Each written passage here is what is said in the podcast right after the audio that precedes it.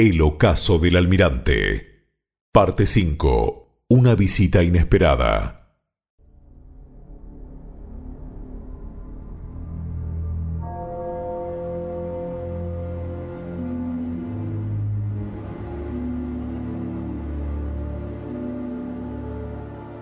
Durante su estancia en Valladolid, la salud del almirante se dificultó más.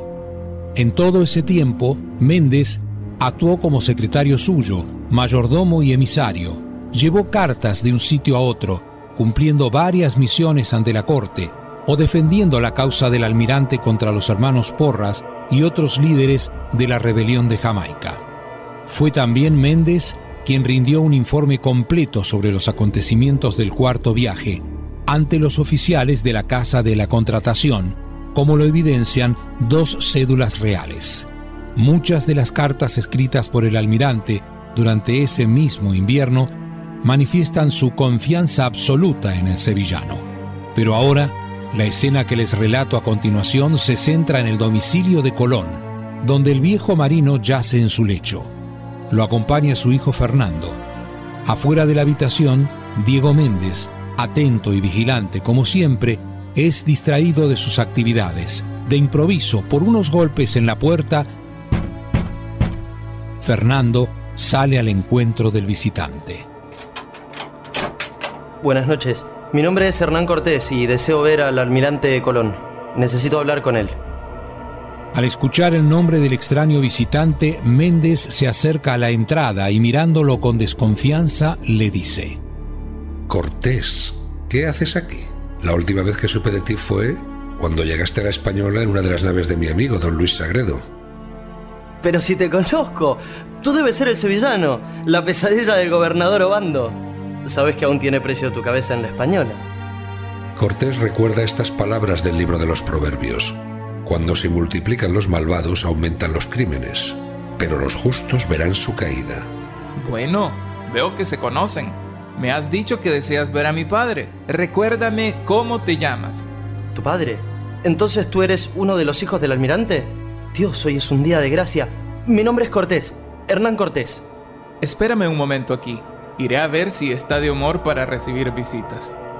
Fernando consulta a su padre si desea recibir a esta visita inesperada, a la que da para ello el visto bueno. Cortés, mi padre, el almirante te recibirá. Hechas las presentaciones de rigor, el joven Hernán Cortés queda a solas con el viejo marino. Excelencia, no sabe el entusiasmo que tengo. Hace días que necesitaba entrevistarme con vos. ¿A qué debo su visita? Almirante, no sé qué influencia ha tenido sobre mí, pero veo en vos algo más que no ven otros hombres. Pido su permiso para poder hablar con franqueza. Hernán Cortés le pide permiso para poder hablar con total libertad y confianza, pedido al que Colón asiente con la cabeza. El almirante escucha con atención lo que aquel joven, con ansiedad y euforia, le relata. Hoy tiene un buen día. Sus achaques no le molestan como en días pasados. Almirante, dígame, ¿qué, ¿qué hay en su alma que lo hace superior a los demás hombres? ¿Cómo es que ha podido leer en la naturaleza todo lo que de ella emana? ¿De dónde sacó fuerzas para llevar adelante una empresa como esta, de explorar nuevas tierras, franqueando innumerables peligros que ofrece el océano? Colón observa detenidamente al joven que hace mil preguntas al hombre que unió dos edades, la media y la moderna. Riéndose interiormente, lo mira con cierto asombro. Luego de un rato le responde.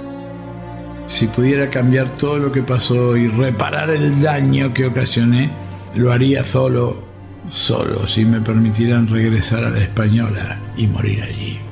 Excelencia, no, no diga eso.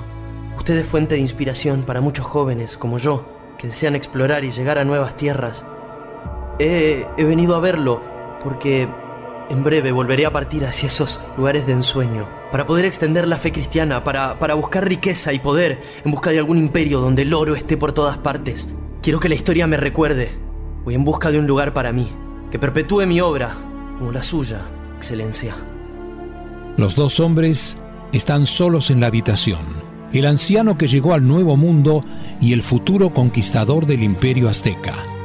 Luego de escuchar a Hernán Cortés, Colón le dijo, que mi accionar como hombre, almirante y virrey le enseñe lo fácil que podemos caer en el pozo de la vanidad y de la arrogancia, dejándonos encadenar por pasiones de las que se tiene que alejar un buen cristiano. Excelencia, soy ambicioso, soy un soñador, un delirante. Solo le pido que me deje estrechar su mano, y eso me basta. A nadie he confesado estos pensamientos, solo a vos. Ocúltelos en lo profundo de su alma. En todo lo que haga, me acordaré de usted. En breve parto para Cádiz, para embarcarme y partir al nuevo mundo, a la española. Hernán Cortés, levantándose de su silla, se puso de rodillas delante del almirante y pidió su bendición y besó su mano. Luego se retiró del cuarto. A la salida se encuentra con Fernando y Diego Méndez. Le habían dejado solo con Colón. Temían que esta conversación le afectara más la salud. Permíteme estrechar tu mano, Fernando, las manos de uno de los hijos del gran almirante, y permíteme llamarte hermano, ya que gracias a tu padre, él me ha dado una razón de vivir y esta nueva vida, que a él se la debo. Fernando, perturbado por las palabras de Cortés, les pregunta. No entiendo lo que dices. lo que quiero decirte es que si concreto mis sueños y proyectos, fue gracias a tu padre. Fernando estrecha con efusión la mano de aquel joven aventurero. Al acercarse a la puerta sale a su encuentro el sevillano, obstruyéndole el paso. Sevillano, ¿por qué me cierras el paso? No sé qué has venido a hacer aquí, ni qué buscas del almirante, pero en ti hay algo que no sé qué es y que no me gusta. Sevillano, no sé por qué dices eso. Solo vine a ver al almirante porque para mí es fuente de inspiración para seguir sus pasos ya que sé que estoy llamado a lograr mayores y ambiciosos proyectos. Ten cuidado, Cortés. Para llegar a ser como su excelencia, primero tienes que vencer tus miedos y luego vencer al demonio que habita oculto en lo más profundo de tu ser, para después enfrentar lo que la providencia tiene preparado para ti. De villano, deja a mis demonios tranquilos. No sabes en verdad quién soy y la empresa a la que estoy llamado a realizar. Quedará en la historia como el hombre que dominó un imperio en el Nuevo Mundo. Lo sé, lo siento aquí, lo más profundo de mi corazón. Déjame que te dé un consejo. Todavía eres joven y a veces la ansiedad de la juventud no deja ver la senda que debemos tomar. Hay caminos que parecen rectos, pero al final son caminos de muerte. Agradezco tu preocupación, sevillano. Si me disculpas, debo partir. Tengo una nave que me espera en Cádiz. Así fue el encuentro entre Méndez y Cortés, dos hombres, dos voluntades totalmente diferentes. Uno sirve no a sus intereses, sino a su mentor, a su amigo, el almirante. El otro solo está al servicio de su ambición de poder y riqueza, a quien, como él mismo lo dijo, la historia lo recordará como el conquistador de un imperio en el Nuevo Mundo, el imperio azteca.